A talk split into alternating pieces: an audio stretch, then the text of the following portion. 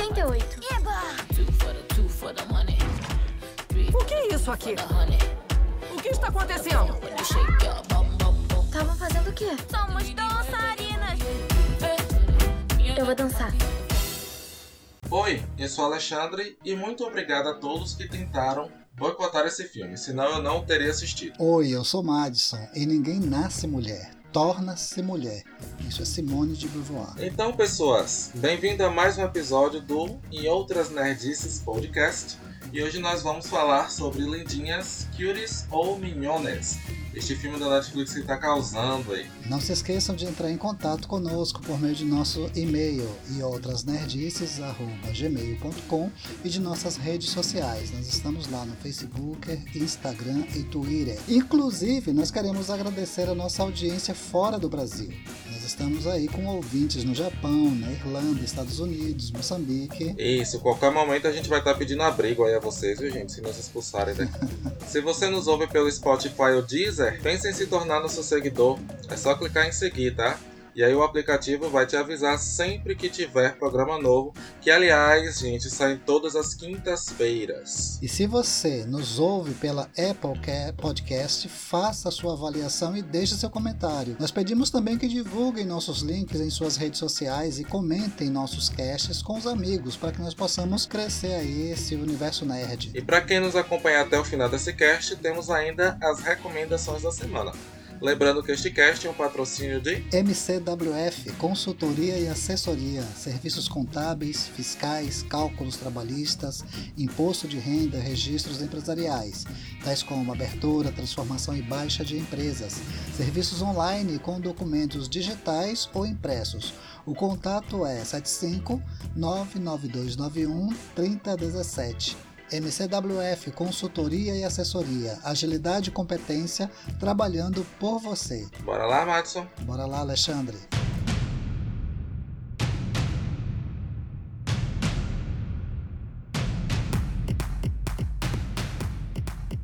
Então, Curies, ou Lindinhas, eu gosto mais desse nome, Lindinhas. É, segundo a, o jornal A Gazeta, esse, esse drama francês, né, que foi premiado em Sundance, foi acusado de pedofilia antes mesmo de sua estreia. Tudo motivado pelo equivocado material de divulgação preparado pela Netflix. Eu vi esse material de divulgação e realmente vamos combinar que a Netflix pisou na bola, né? Eu achei um tanto quanto exagerado. Fiquei assim, não vou dizer preocupado, mas gerou uma resistência muito grande, até por conta de todo o tumulto que acabou gerando essa, essa, uh, esse material de divulgação aí produzido pela Netflix. É, até porque o primeiro cartaz que foi divulgado, ele é interessante, porque ele mostra aquela cena que elas vêm jogando confete para cima, subindo escadas e tal. E aí eu acho que quando eles partiram para divulgação, isso, a parte das compras. Mas aí eu acho que quando eles partiram para divulgação internacional, incluindo a americana principalmente, é que eles colocaram as meninas naquelas posições bem sensuais, meio que parecendo que tá dançando funk, uhum. alguma coisa assim, que eu achei realmente nada a ver. É, pegou muito mal, pegou muito mal e a repercussão gerou aí revoltas, assinaturas de abaixo assinado para é, tirar do, da grade, essa coisa toda. Que o povo adora, né? Agora com a internet, tudo que uhum. as pessoas não gostam, ah, bora fazer um, um abaixo assinado para tirar do ar e boicotar. Eles disseram que seria uma história de amadurecimento. A verdade é que é muito menos uma história de amadurecimento e mais sobre as pressões sociais exercidas sobre as crianças e adolescentes em fase da transição. Inclusive, é, essas pressões se intensificam ainda mais com as redes sociais, né? Isso. Então, gente, para quem ainda não assistiu o filme, tá aqui nos ouvindo antes de assistir, a protagonista é Amy, uma menina de 11 anos, e ela começa a se rebelar principalmente contra as tradições conservadoras de sua família. E isso tudo acontece é, ao mesmo tempo que ela começa a se enturmar com o grupo de dança da escola. Exato. Então, o que é que nós temos? Nós temos, na verdade, a Amy, que é uma menina imigrante. Isso senegalesa que vai para a França e ela é de origem islâmica. E ela chega na França e ela tem que se enturmar, ela vai para a escola e na escola ela, ela percebe que há uma diferença entre o comportamento dela e o das garotas. Ela, num primeiro momento, ela se sente excluída. Então o que é que ela quer? Ela quer participar, ela quer fazer parte do grupo, ela quer ser aceita, é a coisa da sociabilidade. Uhum, isso. Então ela que vem dessa, dessa religião, dessa cultura completamente patriarcal e conservadora, de repente ela se depara com é, meninas vestindo roupas da moda, é, as coleguinhas dela de 11 anos. Que essa, as meninas têm isso mesmo, de já se vestindo como mulheres, usando maquiagem, Uhum. usando celulares, filmando as coisas. Então ela meio que se encanta nesse mundo, né? Porque é muito diferente da realidade dela. Ela vive uma realidade em que é de casa para oração, né, junto com as mulheres, usando ah, o, o véu né, sobre a cabeça, e esse é o mundo dela. E volta para casa, ela tem a tia da mãe dela, que ela chama de tia também, e a, que é uma senhora já idosa, qual todos são obedientes, e de repente ela se vê nesse conflito. Ela já tem 11 anos de idade e ela percebe que ela precisa não tomar uma decisão, mas ela, eu, eu percebo, Alexandre, que é, ela se vê meio que encurralada, pressionada. Ela tem que ser mulher, porque em todo momento, e aí é onde entra a minha, a minha citação de Simone de Beauvoir, que diz que ninguém nasce mulher, mas se torna mulher, porque, na minha opinião, é essa transição que está acontecendo com ela. Ela nem é mais uma criança e nem é uma mulher. Ela está nesse meio termo aí e como todos dizem para ela, seja mulher, vou te fazer uma mulher, você tem que ser mulher. É. E o que é isso? Uhum. O que é ser mulher?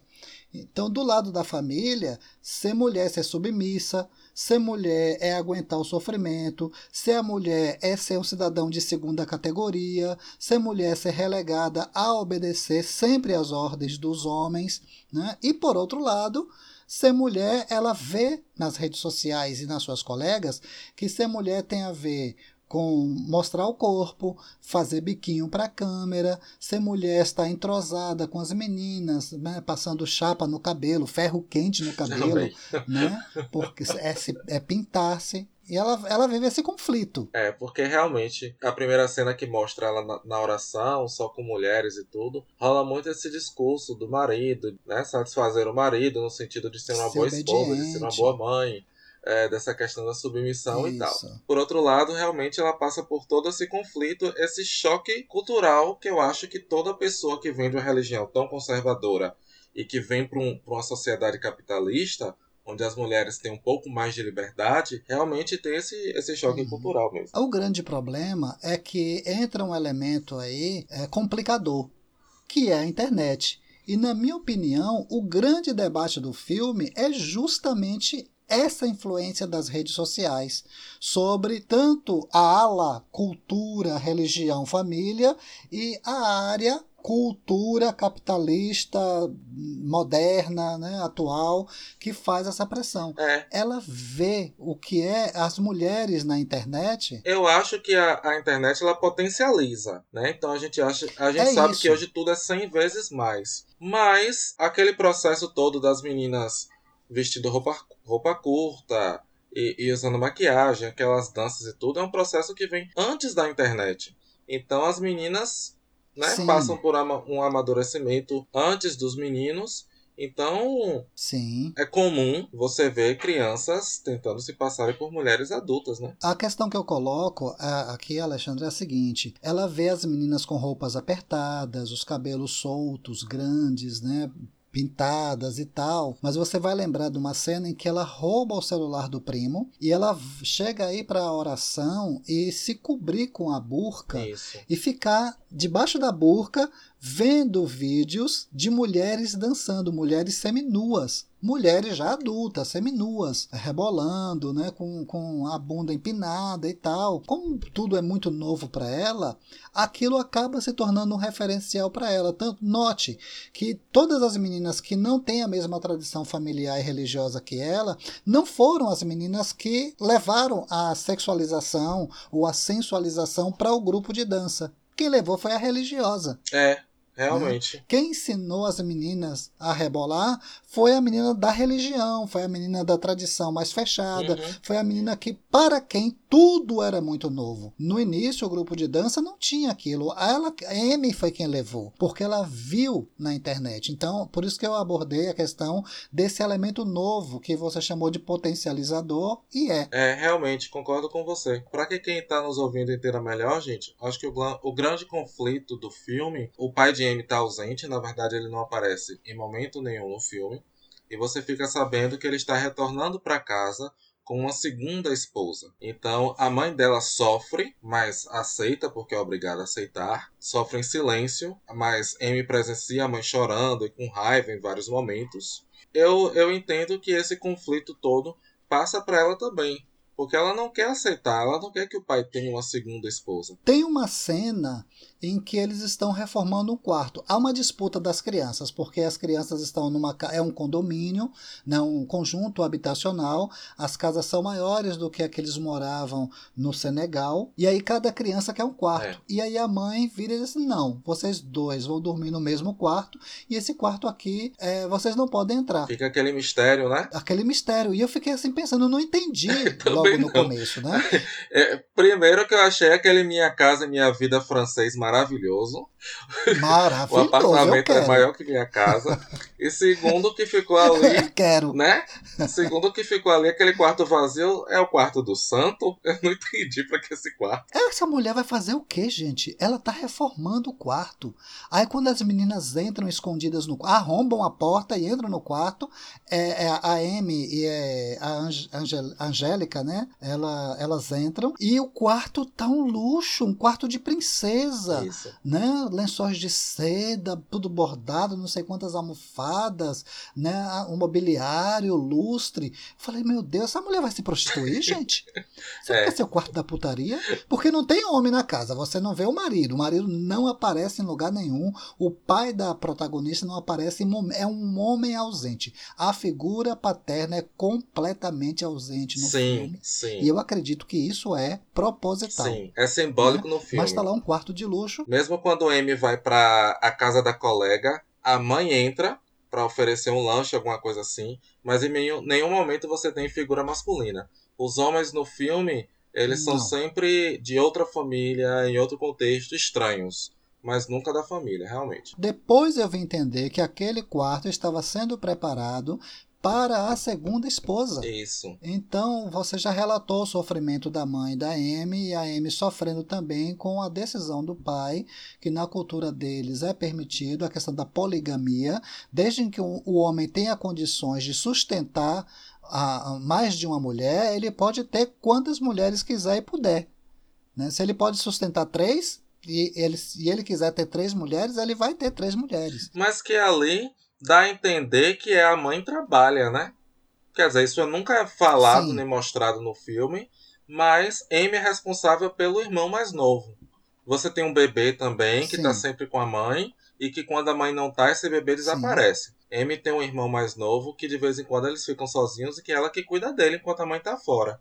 Aí não sei se a mãe está trabalhando ou não. Exatamente. Então a criança, por conta desse desajuste, né, que a gente consideraria, ah, mas é a cultura deles, certo? É a cultura deles que está inserida em uma outra cultura, porque agora eles não estão mais no Senegal, agora eles estão na França. Então os hábitos são outros e a menina é confrontada com uma outra realidade. Ela entra em conflito. A partir daí, você percebe que ela tem, ela rouba, ela rouba o, o rosário lá, o texto, sim, né, as contas da, da, tia, que da bandeira. Depois ela rouba o celular do primo, que é através dele que ela tem acesso às redes sociais, porque ela já tinha visto as meninas lá, né, zapeando lá no telefone, né? É, mas que só então, uma tinha ter, celular. E ela toma como dela. Uhum. Então já é uma menina que ela já tem alguns problemas ali manifestos, né? Eu não vou nem chamar de cleptomania, mas ela tem aquele viciozinho ali de roubar. É. Me lembrou muito, Madison. Esse filme me lembrou muito como eu comentei com você antes, divertidamente. Ah, né? sim. A animação, porque divertidamente mostra uma menina ela não tem toda esse, essa complexidade de conflitos, mas ela está saindo de uma cidade pequena para uma cidade grande, com uma escola maior, novas pessoas uhum. e tudo. Né? E a aventura se passa dentro da cabeça dela, com as emoções e tudo. Mas você tem essa menina que Uhum. tá entrando em depressão no filme. O filme fala muito sobre isso. Que é a mesma Uhum. coisa que Amy. A diferença é que Amy não é só a menina Isso. que tá se mudando de um país pequeno para um país grande. Mas tem esse conflito da nova esposa do pai chegando. Ela é uma menina de 11 anos, se tornando Isso. mulher. Você tem a questão da primeira menstruação que aparece Isso. no filme, mas do meio pro fim do filme. Isso. Então a cabeça dela realmente. né? Alexandre, quando ela menstrua, você vai se lembrar. A tia chega pra ela e diz pra ela: Olha, agora você é mulher. Isso. Ela tem 11 anos. Você menstruou. Agora você é mulher. Imagina. E a tia já vem falar de casamento. Isso. Eu, na sua idade, já estava noiva, com 11 anos. E aí, ela- a menina fica assim, meio assustada, e diz assim: Olha, eu vou lhe, lhe ensinar agora como é que você tem que fazer. E aí, a tia vai dando essa orientação, porque tia- essa tia é essa mentora, vamos dizer assim, né? Ela quer abraçar, e ela mesma diz: Todas as meninas que eu criei me obedeceram, só você que está nessa agonia. Né, de desobediência, mas não era desobediência pura e simplesmente. Havia um conflito. E aí ela bota a menina pra descascar e cortar 50 sacas de cebola, né? E a menina chora, eu tô pensando, será que ela tá chorando por causa da luta, da angústia dela, porque tem coisa pra fazer no colégio, ou ela tá chorando por causa da cebola? Acho que eram as duas coisas. Não, gente, e aí ela acorda a menina às 5 horas Não. da manhã. É, pra cortar, Pra cortar cebola, cebola. para o casamento do pai com a nova esposa. Isso, exatamente. Ela tem que trabalhar e servir a nova esposa do pai. Olha que situação. Ah, gente, e ela, a menina desesperada porque queria ir pro concurso de dança dela, coitada, que ela tinha combinado com as amigas. E até 10 da manhã, Que ela finalmente conseguiu aham, se enturmar. Exato. ser incluída. Porque também tem isso, né? Quando ela vai tentar, ela fica fascinada Uhum. por aquele mundo, mas ela não é aceita de primeira. Ela sofre bullying porque ela é diferente, ela anda desarrumada e tal. E aos poucos, principalmente porque ela tem um celular também, ela vai se enturmando e fazendo Uhum. parte daquelas, né, daquelas meninas. É o grupo de dançarinas da escola, né? Há um concurso aí para acontecer, então diversos grupos de quatro meninas, né? E ela quer fazer parte desse grupo que a vizinha dela, a Angélica, faz parte também e ela quer participar, ela quer ser aceita no grupo, ela quer se enturmar. Só que é incompatível com a realidade dela, tanto que ela entra no grupo, mas é escondido da família, ninguém sabe. É. E aí, gente, conforme o filme vai avançando, é, a gente tem o quê? Esse conflito dela vai ficando cada vez mais sério. E aí, quando uma das integrantes desse grupo de dança sai do grupo porque faz uma besteira, ela vê a oportunidade de entrar para esse grupo, mas não mais filmando o grupo, mas sim agora como dançarina também. Deixa eu relatar essa besteira rapidamente. A besteira é que elas se passam por meninas mais velhas na internet para conversar com os rapazes. Isso. Elas são meninas e aí elas para conversar com os meninos de 14, 15, 16 anos, elas se passam por meninas mais velhas, mas não abrem a câmera.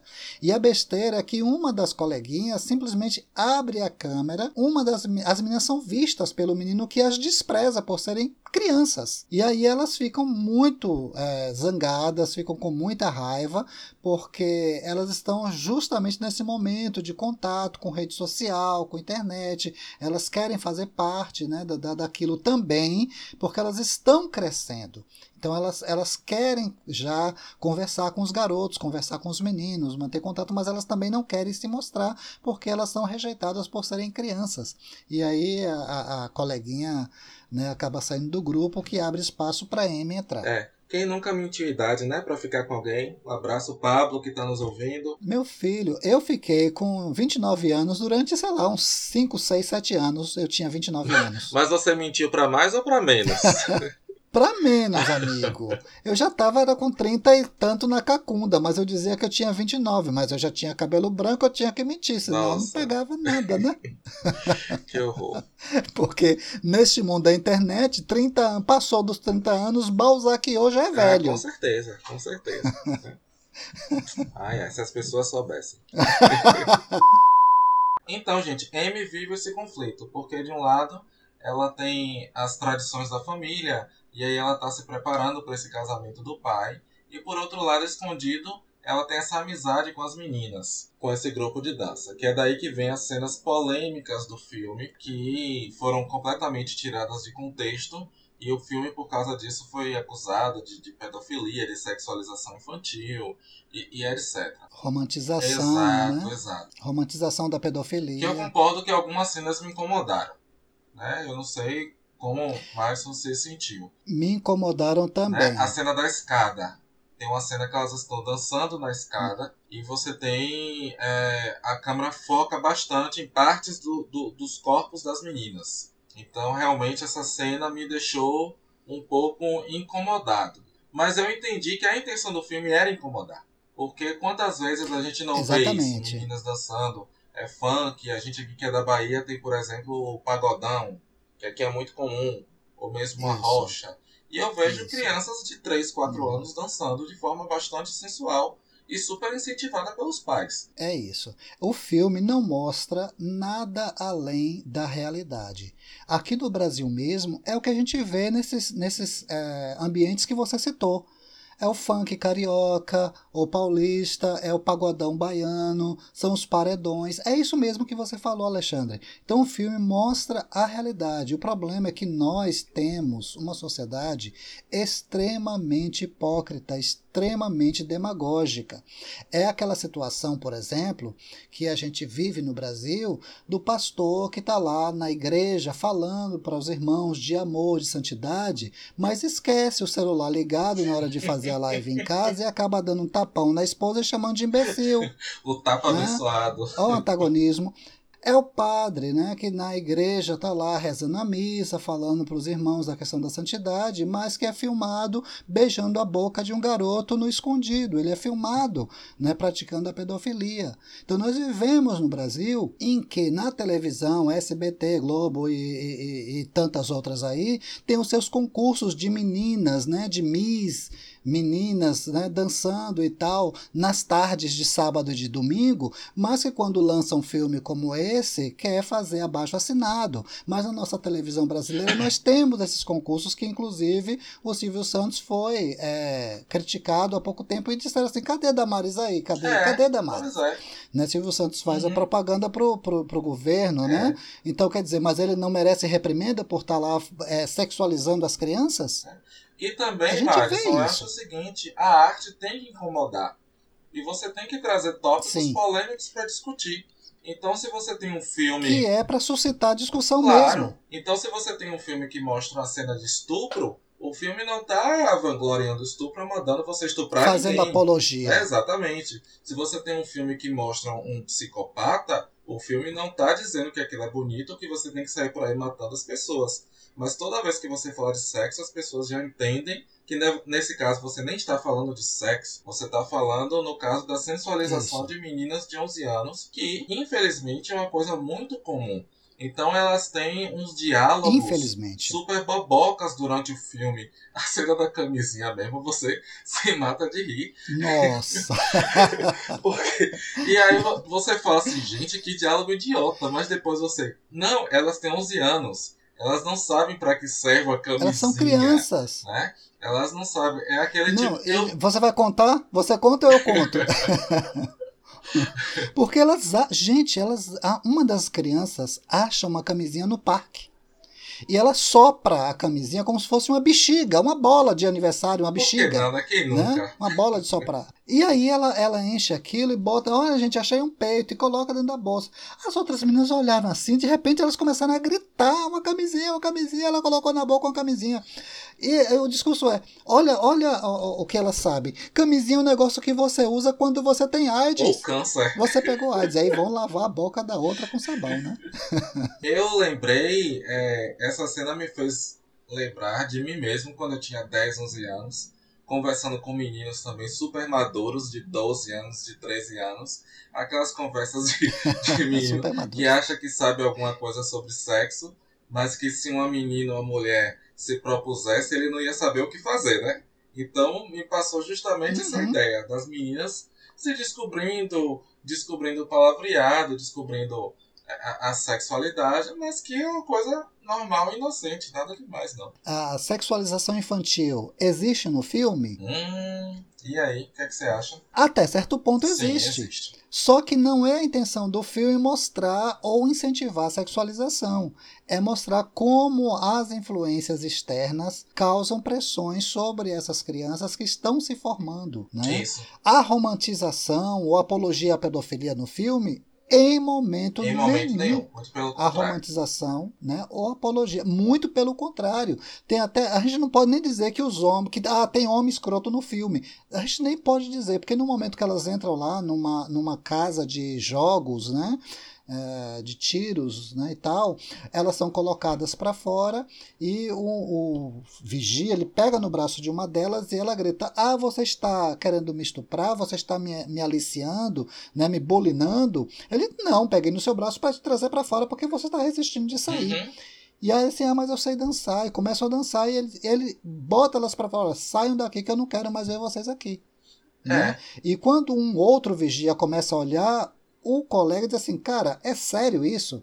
Né, que você tá olhando as meninas dançando, é sério isso, e ele bota as meninas para fora. Então não dá nem para você dizer que tem homem escroto no filme, que tem pedófilo no filme. Não tem. É, que a gente sabe também, existe esse mito da a mulher pedindo para ser estuprada, alguma coisa assim. Essa ideia ridícula que se propaga no Sim. Brasil.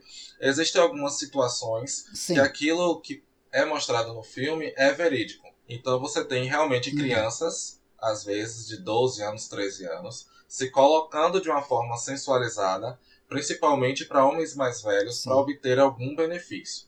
Então isso é realidade no Sim. Brasil. Não estou dizendo que é certo isso, tá? Exato. Mas eu acho assim, cabe ao homem mais velho, o adulto da situação, saber como agir.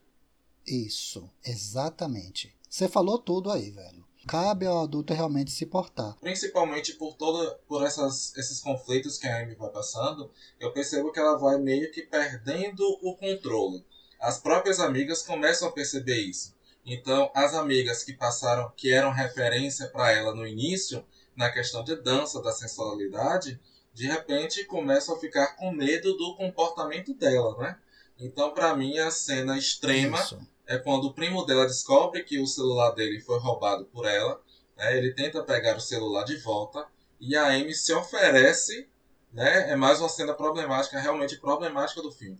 Ela se Isso. oferece para ele Isso. sexualmente mesmo. Ela começa a tirar roupa na frente dele para poder ficar com o celular. Ela se tranca no banheiro, ela tira uma foto da genitália que não aparece no filme, né? apenas uma, uma insinuação, porque não há pornografia infantil no Isso. filme. É outra coisa que é importante dizer. Não há pornografia infantil no filme, mas há, há- há uma cena em que ela tira uma foto da genitália, no filme não mostra, e ela posta aquilo. E que é, como você disse, é uma demonstração do descontrole e que leva a ser é, afastada pelas amigas. As amigas não querem mais saber delas porque elas assim, ó, a gente pegou uma fama porque a gente está andando com você e você está postando nudes. É. Que na hora eu achei que ela estava fazendo aquilo para implicar o Eu tive a mesma impressão, Max. Para implicar, para dizer assim, olha, você foi quem tirou, porque o celular era dele, ela depois devolveu, ela tirou a foto e devolveu imediatamente, como quem para dizer assim, olha, vou lhe acusar de ser pedófilo, né? Uhum, Porque você não me deu o celular isso. né? Mas quem fez foi ela, mas mostrando esse desequilíbrio pelo qual ela está passando, né? É porque a menina tá, tá amadurecendo. Tá vivendo essa série de conflitos. Isso. E ela não tem nenhuma orientação nesse sentido. A orientação dela é que você vai ser uma esposa obediente e tal. Mas você realmente não tem uma pessoa presente que dê as orientações que ela necessita. Você falava do mito, né, que geralmente tem no Brasil. Outro mito que, que tem é essa coisa de achar que pedófilo tem interesse em menina adultizada, em crianças adultizadas. Pedófilo não tem interesse em, em- em crianças adultizadas, crianças que parecem adultos. O interesse do pedófilo é qualquer pessoa que lê o assunto a partir de qualquer livro de psicologia sabe que o interesse do pedófilo é na criança por ela ser criança, não por ela parecer um adulto mirim, um pequeno adultinho. Não é nisso que eles têm interesse. Eles têm interesse em uma criança por ser criança. E aí é preciso que se diga que mais um fato de o filme não fazer apologia à pedofilia é que ela tá o filme justamente trata dessa questão de crianças sendo pressionadas a se tornarem adultas antes do tempo, tanto pela família com a sua tradição religiosa dura, fechada, como pela própria sociedade através da internet. Elas querem cliques, elas, elas querem likes. Então o que é que elas fazem? Elas se insinuam, elas fazem biquinho, elas mostram a língua, colocam o dedo na boca, elas empinam o bumbum. Até porque a gente vive na sociedade da futilidade hoje em dia, né? Tudo é sobre like, é sobre Sim. esse consumismo desenfreado, sobre visualizações. E você tem todos esses filtros no Instagram. Já desse eu fiquei mais de uma hora no Instagram, só olhando os filtros. Que, gente, que coisa maravilhosa. eu, nem, eu nem faço, amiga. Não, eu tava descobrindo os recursos do Instagram, porque às vezes a gente tem que não, divulgar é, as coisas, criar usar, as então coisas. Eu nem olho. E aí eu comecei, eu liguei a câmera, comecei a, a me ver no Instagram. E eu falei, nossa, minha pele tá ótima. Só que era o filtro. Depois que eu desliguei, que eu vi as rugas aparecendo, as espinhas aparecendo. Não, inclusive existe documentário na Netflix, né, falando sobre essas questões de como as redes vão influenciando as pessoas para que as pessoas fiquem mais presas à rede, sim, né? Sim. O nome já fala rede, né, que pesca mesmo, que segura ali, né? E essa é uma das maneiras aí de segurar as pessoas nas redes, né? E querer ganhar mais cliques e mais curtidas e mais likes, né? Pois é, estou então, assim essas encantado entram nessa onda também. uh, vamos às notas.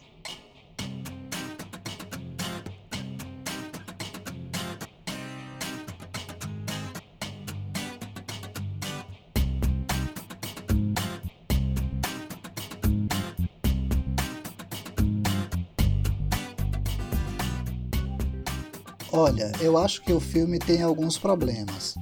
Ele constrói muito bem o núcleo da família, o núcleo da religião, ele mostra os conflitos da menina, mas ele deixa de mostrar as consequências das decisões ruins que ela toma. Eu percebo que quando ela, ela, ela faz é, a pacificação com a mãe, quando a família descobre, a mãe descobre e a mãe a abraça porque a tia quer discipliná-la.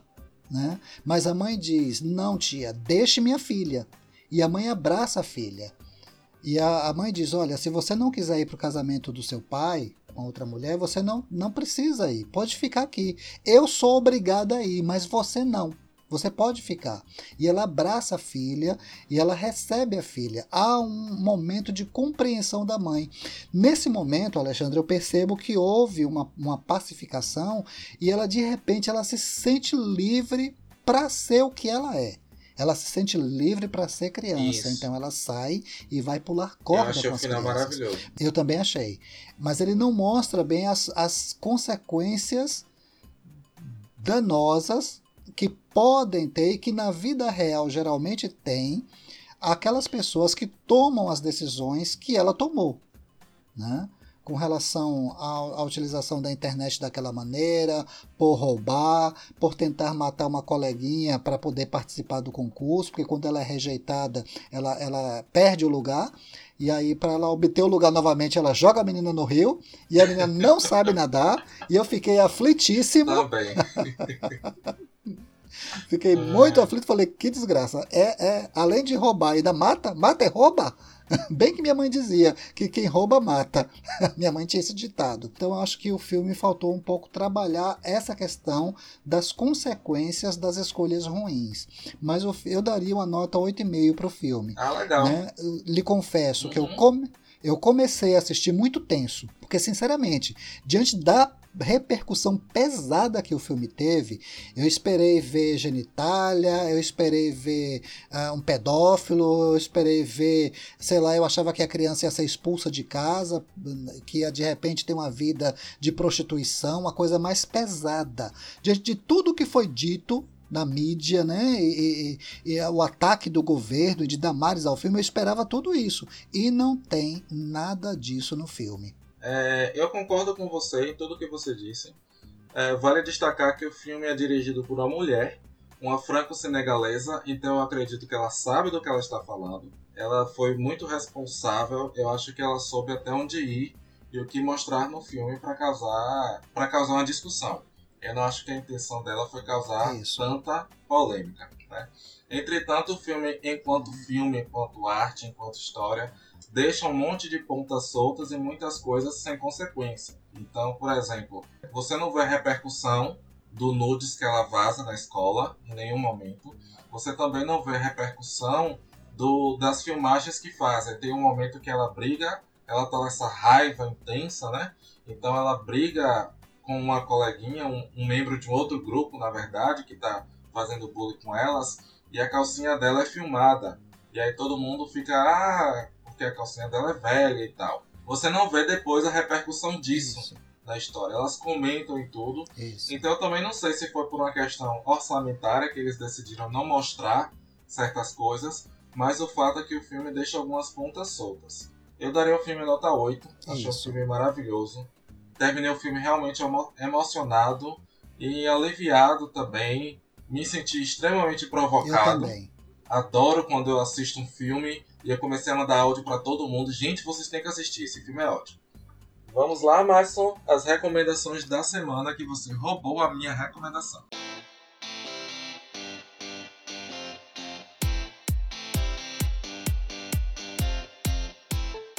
Ah, não, senhor. Na verdade, você estava dormindo e eu já viu, né? Piscou, meu filho, já foi. Eu dormi no ponto. Você estava dormindo, enquanto você dormia, eu fazia o meu trabalhozinho. já vi aqui, já coloquei aqui, aí já era, viu? Então, minha recomendação da semana é o Dilema das Redes. É o documentário da Netflix. Muito sério, muito pertinente. Eu acho que, para além da sexualização das crianças, que na verdade o filme não trata disso em específico, né? Eu diria que o filme lá, né, da, da das lindinhas, ele trata justamente desse conflito do, do querer ser mulher ou precisar ser mulher antes da hora. E aí entra a questão da internet como um terceiro elemento, vamos dizer assim. E o dilema das redes fala disso, de como as redes sociais adoecem. Alexandre, você sabia que entre crianças de 10 a 14 anos teve um aumento de, de, de autoagressão, crianças que se cortam e que se ferem, um aumento de 189%. Nossa né? Depois uhum. da, da, do, da divulgação ou do crescimento das redes sociais, Imagina. de 2010 a 2013. Imagina.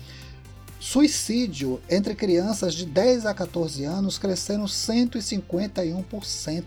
Esse documentário, né, é um docudrama, na verdade, porque tem umas partes dramatizadas, né, e tal. Ele mostra isso, como as redes sociais podem estar adoecendo as pessoas como essa coisa do vício da internet né, pode estar adoecendo as pessoas, deprimindo as pessoas, gerando ansiedade, acabando com a autoestima das pessoas, levando ao consumismo e levando ao suicídio. Né? É, é muito importante. Esse é um documentário que assim eu fiquei, eu assisti duas vezes porque eu achei muito sérias aquelas informações e eu mesmo vou começar a vigiar algumas questões. Então recomendo o Dilema das Redes. A minha recomendação da semana é uma recomendação literária, que não tem nada a ver com o tema abordado, mas com certeza vai voltar a ser discutido aqui no programa, porque essa obra literária está sendo adaptada para as telonas, que é o livro Duna, de Frank Herbert. É uma ficção científica, mas que fala de religião, que fala muito de política, que fala de um monte de coisas. Nesse, nesse livro, o jovem Paul Atreides ele faz parte de uma casa.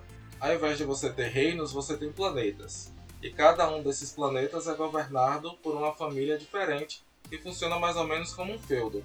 Então o livro mostra Paul, que é esse jovem de 15 anos, que ele está se mudando para um novo é, para um novo planeta, a, a mando do imperador, a família dele toda está se mudando, esse planeta que se chama Arrakis e também é conhecido como Duna, que é um planeta que praticamente não possui água. Então eles têm que usar esses que eles chamam de transdestiladores, alguma coisa assim, onde toda a umidade é coletada, onde a urina é coletada, tudo para ser transformado em água para que eles possam sobreviver. A importância desse planeta está em uma especiaria e ela é muito importante como se fosse o petróleo daquele universo. Só que nesse planeta também existem uns vermes gigantes que eles se alimentam de tudo, de ferro, de tudo que você possa imaginar, e eles são atraídos por passos ou qualquer som ritmado. As primeiras 200 páginas, o livro é um calhamaço, tem mais de 700. As primeiras 200 páginas, eu confesso que são um pouquinho chatinhas, porque ele tem que lhe Imagine, eu falei aqui 0,1% do livro. É muita informação sobre a religião, os costumes do lugar, as tradições. Então ele, ele insere tudo isso para depois de fato virar uma, uma aventura aí fantástica e frenética. O livro vai ganhar uma adaptação no final do ano, que eu estou ansiosíssimo.